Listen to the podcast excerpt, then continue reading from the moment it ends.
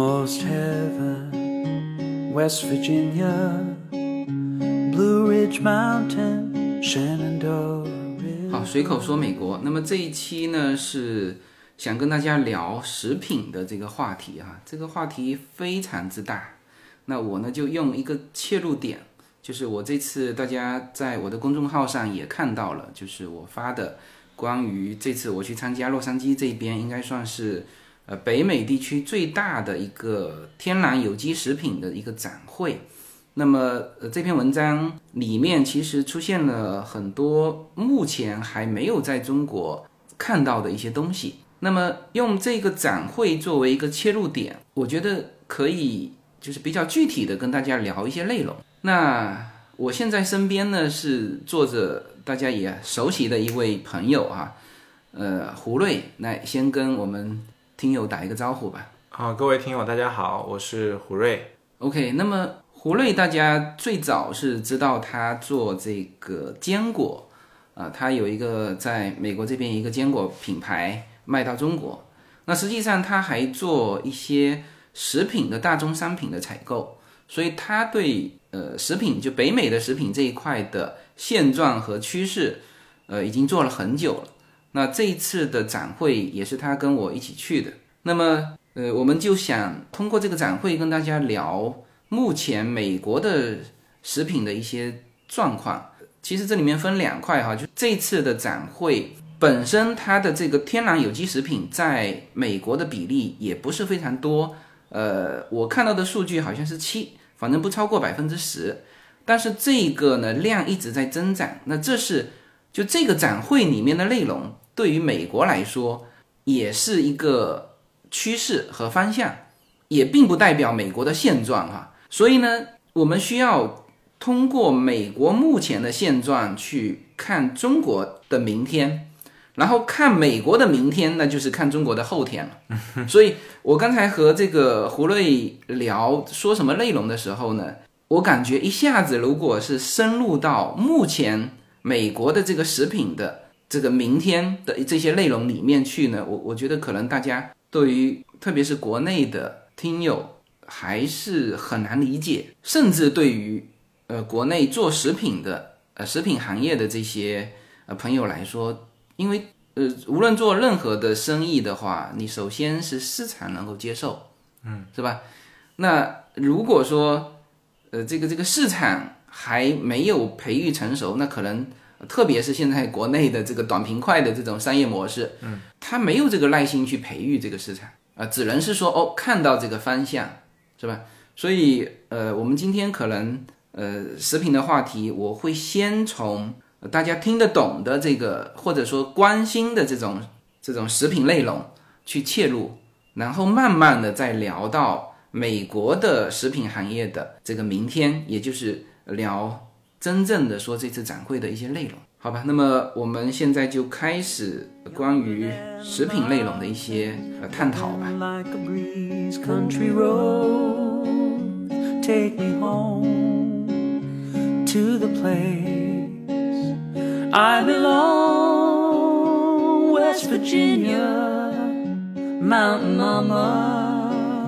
take me home. 好的，那么呃，其实食品话题也是大家其实最为关心的话题。呃，我们说这个中国的几个比较大家关注的或者是焦点的话题里面，食品绝对是绕不开的。嗯啊，很多人甚至是因为食品问题，呃，就拔腿走人，嗯，是吧？蛮多的。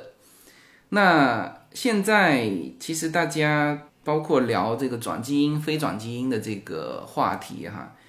这也是绕不开的。我们本来想绕开这个话题，因为这个话题叫做割袍断义啊，那个 这个有一些观点呢说出来可能大家不好接受啊，但是想来想去这个观点绕不绕不过去啊，所以呢，就是还是要跟大家明确几个概念。那么在美国来说，就美国跟中国相比，有两样东西，呃，做的比较清楚。第一，所有的食品是有明确的标识，那么有机的就标有机的 organic 的，嗯，啊、非转基因的也标非转基因，然后转基因。那这些的标识背后跟着是价格的巨大不同。organic 的，呃，比如说鸡蛋，它要卖到比普通的鸡蛋大概是贵一两块钱一盒吧，我觉得。就贵一倍啦，就是感觉是一两块钱不止啊。有机的鸡蛋是五块九毛九，对，十二个嘛，嗯，这个我经常买的。是，然后普通的是两块九毛九，整整贵一倍。嗯，就很多东西，水果也是，是吧？所以这个概念就是胡瑞可以跟我们解释一下，就是有机这个非转基因、转基因。好，嗯，那么有机的概念其实就是说它是属于一个呃，在这个呃农产品耕种过程中，以及这个畜牧业的呃养育这个呃牲口以及这个呃禽鸟类的这个呃有一个严格的要求和认证。那么对于这个呃有机食品生产的话，嗯，如果是耕种类的作物，它会有一个对于土壤，嗯，土壤的检测，它里面不能，嗯，之前有用过太多的化学类的肥料，嗯，以及它用的什么样的水，以及这个周周围的空气质量，会有一个非常严格的这个环境测评。嗯，那么在这个任所有符合环境的情况下，就说明这个土地是可以去耕种有机的作物。嗯，同时呢，在这个耕种过程中，嗯，还不能够使用嗯非天然的一些呃化肥、除草剂，嗯，才能够确保这个作物是能够获得有机的认证。那么这个我们说的是蔬果类呃农农作物。那么对于畜牧业来说呢？嗯，同样的，它有一定自己的要求，也就是说，在在比如说牛类、猪类、羊类或者呃呃鸟禽类的这个畜牧产品当中，它的饲料里面不能添加有化学合成的呃这种饲料，呃也不能过多的使用这个抗生素，嗯，因为我们知道呃这个圈养的动物通常都容易生病，最降低成本的方式就是给它们喂。有这个抗生素的呃食呃食物，呃，那么在对有机认证的食材里面，都会对这些会有非常明细的一些呃要求，要符合这些标准。所以，因为这些明细的标准，使得这个整个呃培植作物、畜牧就畜牧业的这个流程里面增加了很多成本。呃，这个这个成本也是会导致。价格最后比普通的呃农产品要高的一个原因。那其实以前种的食品，能不能说在化肥出现之前都是都是有机的？实际上是这样子。嗯，转基因技术出现之前的所有东西都是都是非转基因的。对，所以就是人家有一个段子说，现在回到原始社会，对对吃的所有东西都是有机的，是吧？嗯，是是，对，所以刚才这个胡瑞。这两个就两刀切的很很清楚，就分割线啊。这个在化肥出现之前，所有东西都是有机的，几乎了，几乎是对。在转基因的这个技术出现之前，所有东西都是非转基因的。对，好，那么为什么会出现转基因技术？呃，转基因的话呢，其实是它通过一个用我们这个定义来去说的话，它是通过一种分子的技术去改变。嗯，这个作物、呃、种子或者呃苗圃它的一个形态，让这个某一某一类的作物它有具备这个抗虫害，嗯，以及提高产量的这个能力。那么最主要的目的是提高产量，提高产量，降低成本。对，嗯，那么其实最大的三类转基因作物，因为转基因是个很难做到且非常耗时、耗资金去完成的一件事情，所以。除非是能够量产的很大规模生产的作物，没有人愿意去花这个钱做这个事情。那么我们所了解到比较多的转基因作物主要有三类，一个是玉米，一个是黄豆，还有一个是油菜。那么这三类，嗯，虽然说只有三类哈，但是这三类，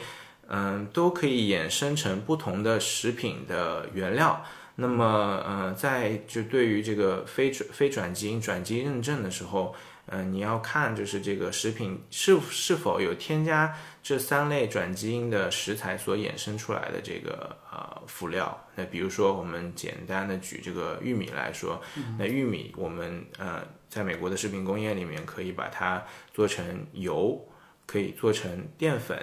是呃最大的一类是把玉米做成呃糖浆。嗯在在过去几几十年的可口可乐里面，我们就包括现在也是，你能看到可口可乐原料其实是就是最就是用的是 corn syrup，就是玉米糖浆，因为它的成本比白糖要低非常多。嗯那可口可乐的玉米糖浆里面是转基因还是非转基因？呃，应该是转基因的，应该是转基因。对，那这个它会在标识上面会标出来吗？它可能只是标说我用了什么糖浆。但是呢，呃，这个糖浆的比例可能在整个可口可乐的，嗯、就是容量里面是非常小的一部分。嗯，那么在这个比例以下，我我具体这个数字我不太清楚，但在这个比例以下，你就可以不标。哦，嗯，是这样子。实际上，其实美国的商标有非常明确以及严格的要求，对于转基因与非转基因，嗯，它没有要求非转基因的食品一定要标非转基因，但是它有要求转基因的食品必须要标注，哦，转基因。对，必须要在商标的某一个地方标注它这个是转基因的。中国现在很多食品它标的是非转基因的，会吗？你曾经做过这个非转基因的认证嘛？对吧？对，那当时那个产品是在中国卖吗？在中国卖，但这个认证，因为我们是个美国的品牌，所以要通过美国的认证。嗯、但这个认证的最主要的功能是营销，啊，对，实际上是营销，因为呃，其实很多消费者不了解，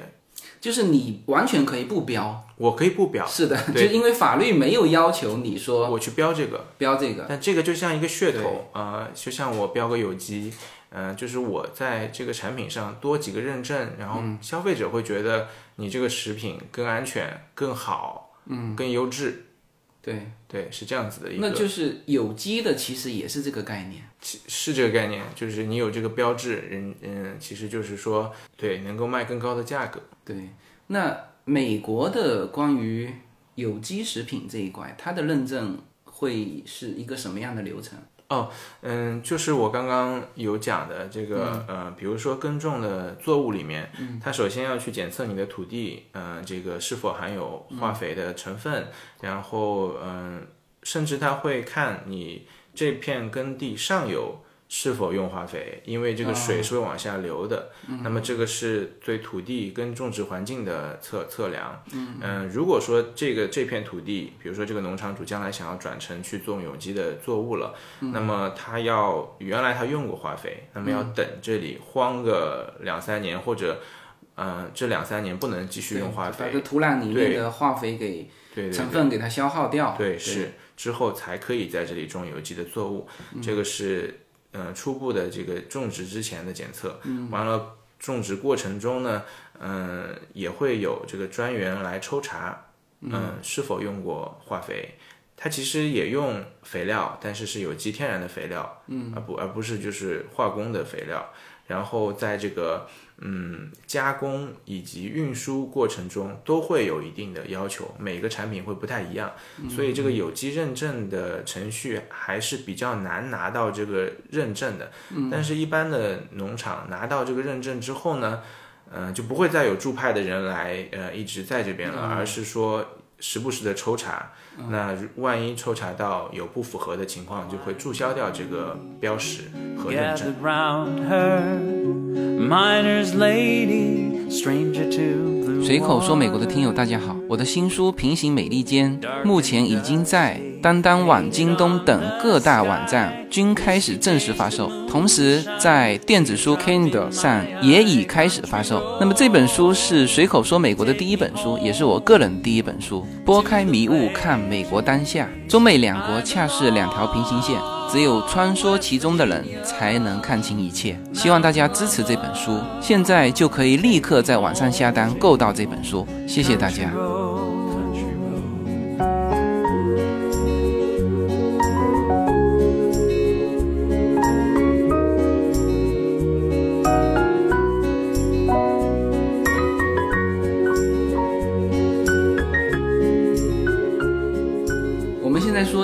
贸易战哈，嗯，就是当时看到那个黄豆，关税清单啊，大家都惊呆了啊！是中国过来的全是工业品，嗯，美国过去的全是农业品。对啊，首先，当然美国的这种可用的地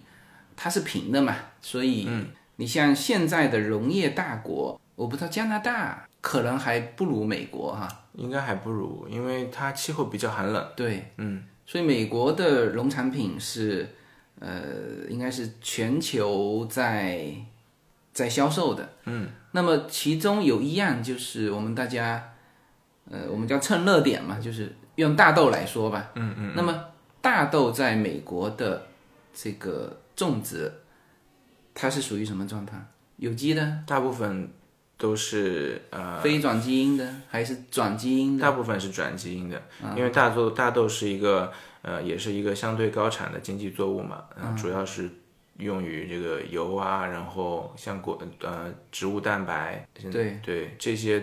包括豆奶，所以呃，它也是用途很多的一个经济作物。那大豆呢，我觉得也不是所有的大豆都是呃转基因的，因为我们比如说我们去 Whole Foods 买那个豆奶，我们能看到有有机的这个豆奶，标识对，那就说明这个大豆肯定是天然种植的了。嗯、但是嗯，大宗类的，就是将来可能会去榨油的绝大多多数的大豆，我我相信现在还是转基因的。嗯嗯我看很多就是我们在这边，因为我家里叶子是很很谨慎的一个人啊，特别是在小孩子吃的东西上，他几乎全部是 organic，就是认那个 organic 的标识。是的，那同时像像我们家 Yona 是不喝牛奶的，他的他是喝豆奶。豆奶对，其实就豆奶这个概念，其实就比原先就是我们中国人固有的那个概念就已经更呃有一个有一个发展了，就是是它的营养成分实际上是相当的。对对对，哎、对，所以我们现在不是说就有一些在黑牛奶嘛，是是吧？就是说牛奶说是不是给人吃的，嗯啊怎么样怎么样？当然这个观点，我个人认为是就是做豆奶的这些品牌 去黑这个牛奶哈背后都有它的经济利益啊、都有它的经济利益。对，那实际上反正，但是我觉得中国市场来说，它可能第一步先是要喝到说优质的牛奶。优质的牛奶，是。然后才会考虑到说，哎，我是不是可以接受这种用素食的呃这个概念去替代，就是哪怕是它的这个营养成分是一样的，嗯，那就这个概念在美国应该是接受的，我觉得非常接受。呃，就是我们能看到在在超市任何超市的冷柜里面，除了牛奶之外，那最大比例的就是豆奶了。其次是还有一些其他植物植物做呃那个原料的一些奶类，比如说还有呃有米的奶，有那个燕麦做的奶。嗯因为一一个是原因是美国也有少部分的人有乳糖不耐这个问题，他没办法喝牛奶。另外一部分人呢是他们崇尚这个呃素食主义，嗯那崇尚素食主义的原因有很多，有一些就甚至是觉得呃那个奶牛这么被圈养着，每天的工作就是挤奶，很残忍不人道。嗯、会有这么一批人。那还有一类呢，是他会觉得，嗯、这个呃牛牛奶这在这个呃畜牧业过程中，它它用了很多嗯、那个抗生素或者之类的药物，嗯、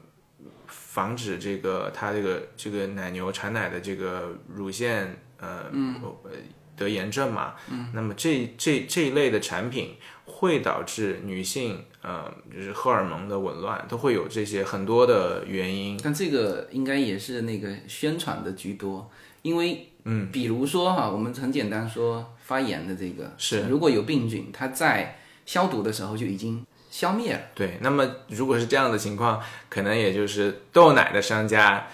就是恶，就是攻击嘛对啊攻击的这么一个一个公关公关的呃对，所以我们其实哎，我看这个很多老人家的群，是时不时就在传这些东西啊。当然，这个转基因、非转基因的话题，这个我们不去讨论哈，就是、但是有一些，比如说我们看到牛奶的这个话题，它其实消毒完，它的那个去检测它的有效营养成分，嗯，因为现在的检测技术是越来越高嘛，是的，原来比如说就几种呃数据比较，那现在越来越多的数据比较，就是说检测出来是豆奶的这个营养成分和牛奶至少是相当的。对这个我我我觉得呃，肯定现在食品工业是完全可以做到的。嗯，呃，另外一点就像说我们平常喝的叫 whole milk 嘛，就是呃呃，就没在美国牛奶也分这个呃不不去掉脂肪的牛奶，就是 whole milk。然后还有就是，比如说 two percent 就百分之二脂肪含量的牛奶，以及就是 skinny milk，就是全部把这个呃奶呃那个脂肪含量去掉的这种牛奶。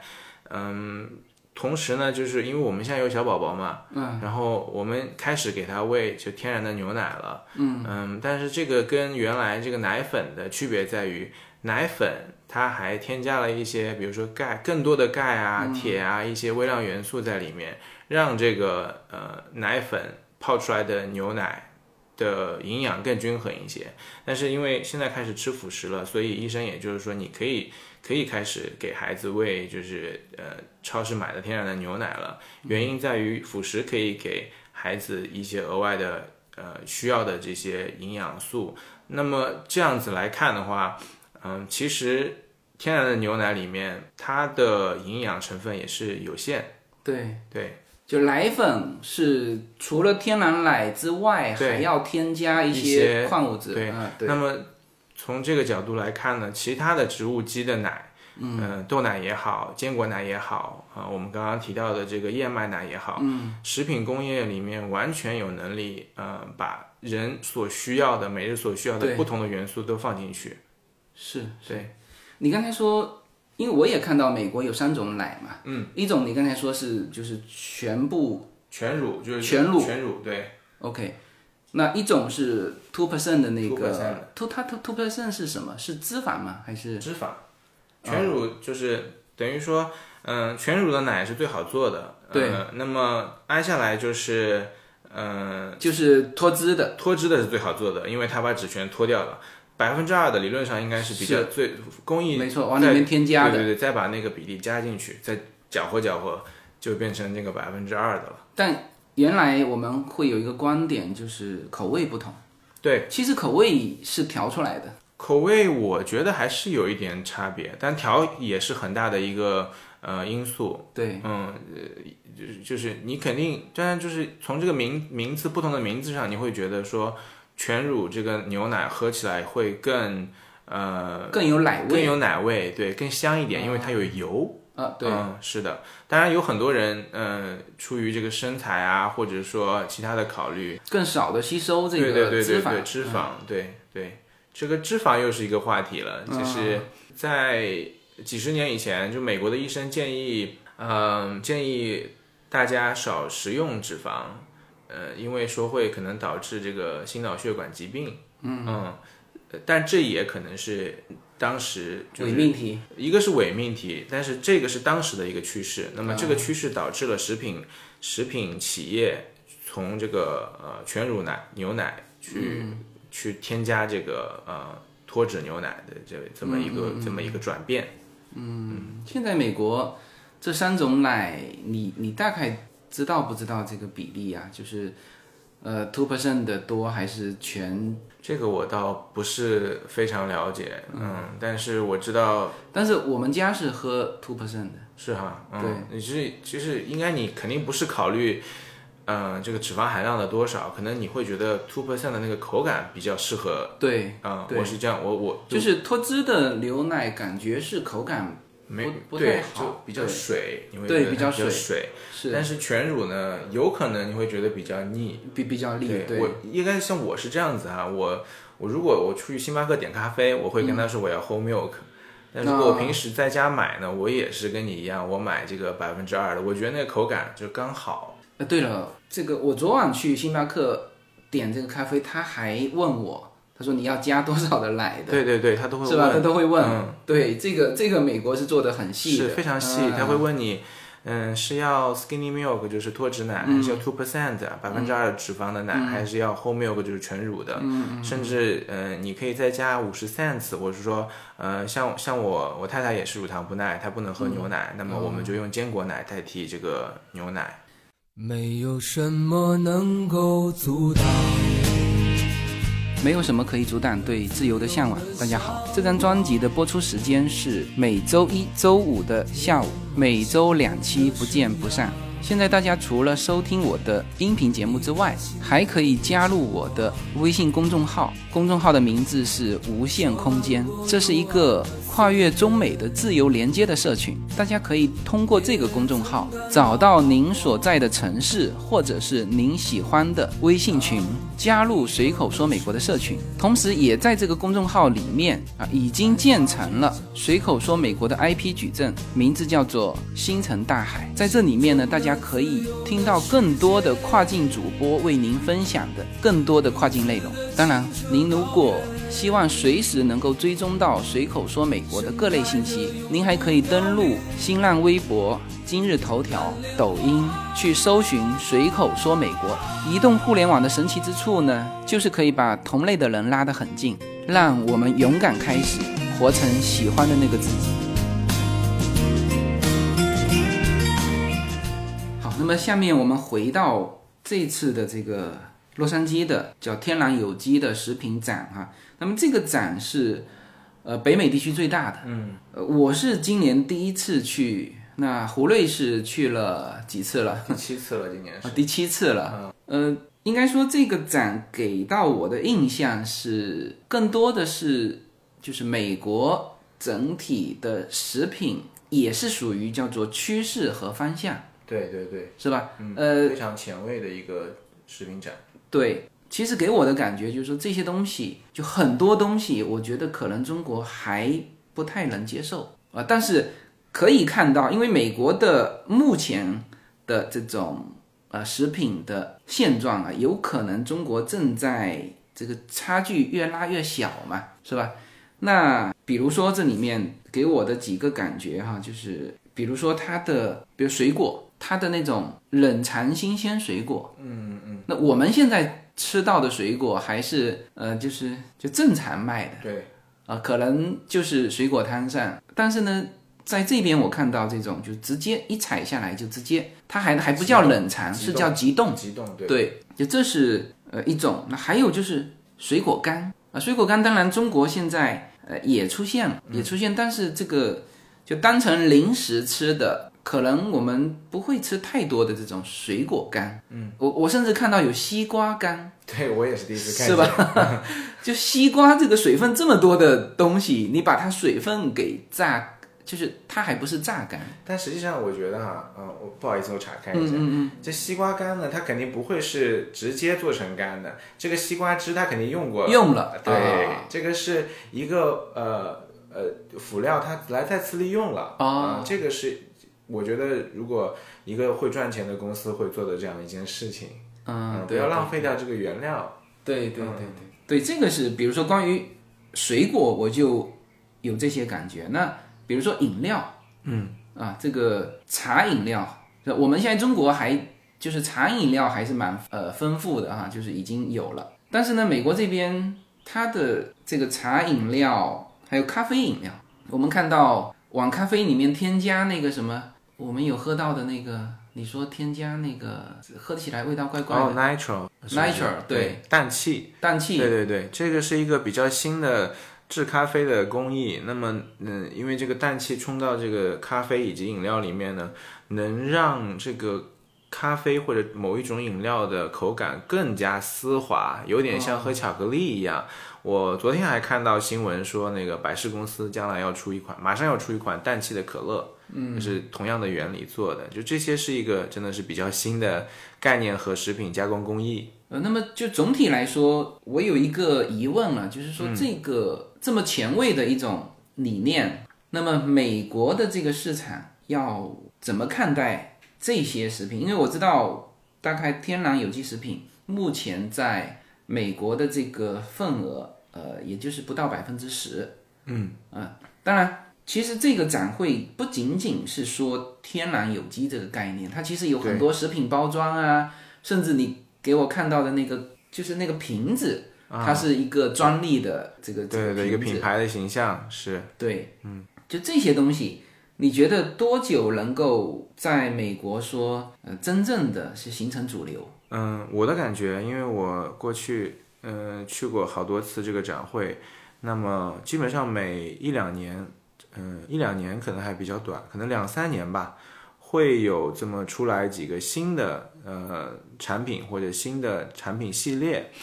当然，在这个同时呢，过去有一些没有做起来的趋势，也就慢慢的淡出消费者或者这个行业的业内人士的这个视野了。比如说你说的那个鸡汤是吧？对，比如说鸡汤我们家还买了很多。比如说鸡汤，呃，就去去年去年有很多，大概我看到有十几个小公司做这个，呃，菌菇类的啊，或者牛骨类的这个汤，然后有这个养生的概念，但是好像还没有被这个美国消费市场接受，以及在在往在过往呢，有有一款比较火的这个产品叫奇亚籽，因为它这个蛋白含量高，同时它也可以作为一个代餐的饮料啊、那么。原来这个市场上就有十几个玩家，那现在可能剩下的就这么两三个了。那基本上一个是说明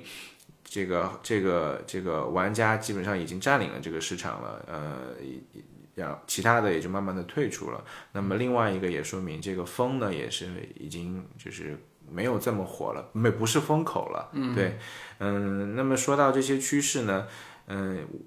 我因为我也有回国参加这个国内的食品展，就比如说上海的中食展，它也是非常非常大的，它是国外的品牌，然后在上海办的这个食品展会，能感觉到就是比如说美国这两年流行的东西，隔个两年之后，在中国的展会上就铺天盖地的出来了。嗯，呃呃，很明显的一个例子是，呃，一个是刚刚我说的奇亚籽，也是隔了一年左右，还有就是前两年很火的这个。呃，燕麦早餐，我们叫 granola，、就是用燕麦结合着其他干果，呃，黄油啊，然后果干啊混合的做的这个一个燕麦早餐，它是一个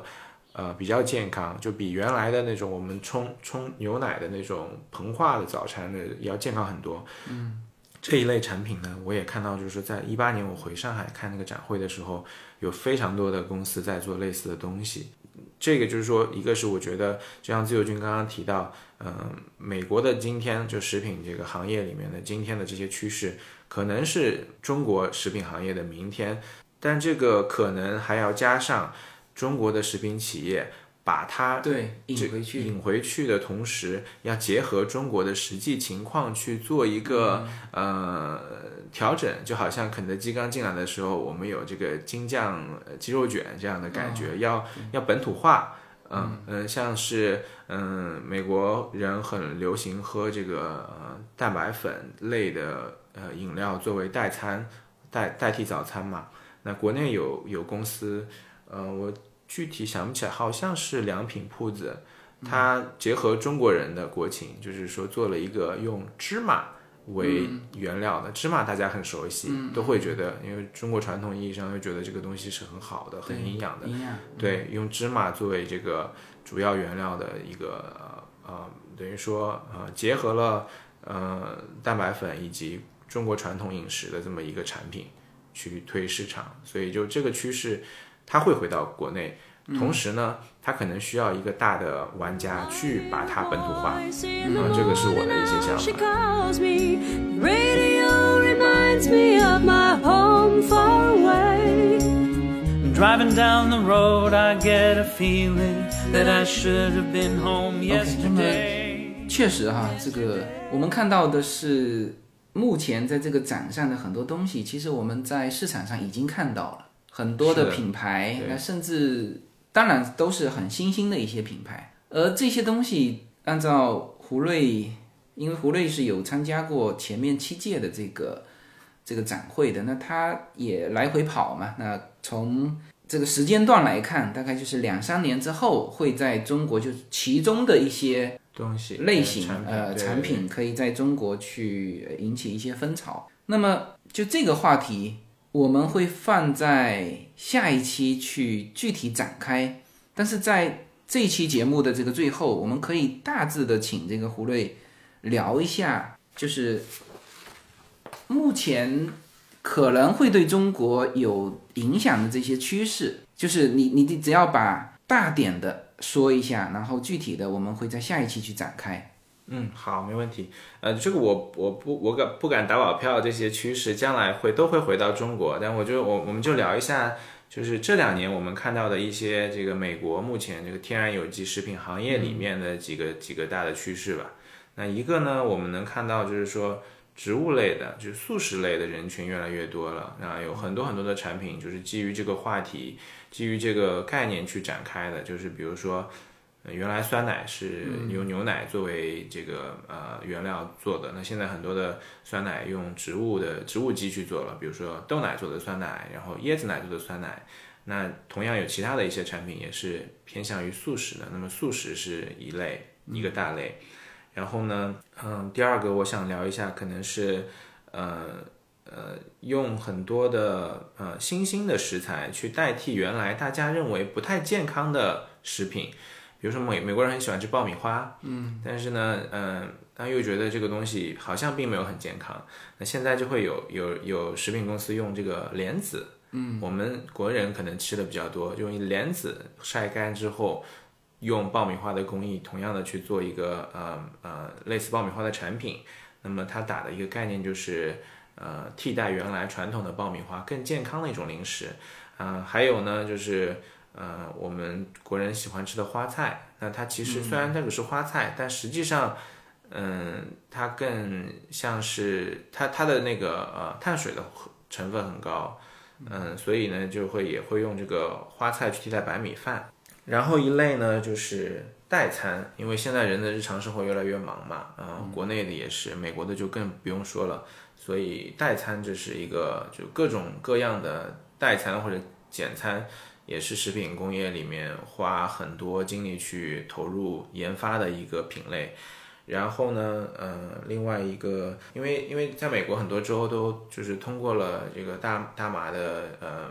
大麻叫是日常娱乐化娱乐化，对对对。那么呃，这个话题可以在下一期好好展开。呃这个这只是说那个，因为因为这个是个趋势，所以很多食品公司也会用一些中国人是谈，大麻色变或者谈就是他就把大麻当成毒品了，对嗯。但实际上大麻很也是有药用嘛，毒品很多毒品也是有药用。对，那么就是食品公司会通过这个呃提取一些原料，然后、好好，这个内容放在下一期。好，然后呢还有就是嗯人造肉，这个也是一个这很有、也是很有意思的一个新的趋势。对，但是这个就是刚才跟就在这个问题上跟胡瑞，呃，节目开始之前也聊了很多哈，就是这个我不清楚中国市场能不能接受这个，但是也确实是可以展开聊的一个话题。是，然后还有就是一个比较新的生活方式，然后去追溯到传统，嗯、小麦被嗯、大规模种植之前，嗯、或者说小麦掌控我们的人类之前，人嗯。对人类饮食结构之前的一个就是生酮饮食，人们的饮食结构追溯回呃原始，从通过这个呃就是呃肉类呃鱼类，然后蔬菜蔬果类这样子的一个结构的饮食方式，我们叫生酮饮食。嗯，那这样的一个生活方式也是嗯美国现在非常流行，以及结合这个生活方式，很多公司都会推出相应的这个产品。对，我觉得这几类我们在下一期可以展开的去呃聊一下。好，那么关于食品，我们估计是要用就第一波吧，要用两到三期去给大家一些食品的一些基础概念。那当然这一期是呃聊了更多的是一些基础的概念。那么下一期呢，我们会具体的展开。就这次展会上我们看到的一些趋势及我们的一些对于可能中国这个食品行业的一些机会，那这些内容我们会放在下一期去展开。那么这期的内容就先到这里，谢谢大家。谢谢大家。West Virginia, Mountain Mama, take me home, country roads, country roads. Take, me home. take me home. Now country roads, country roads. Take me home. Now country.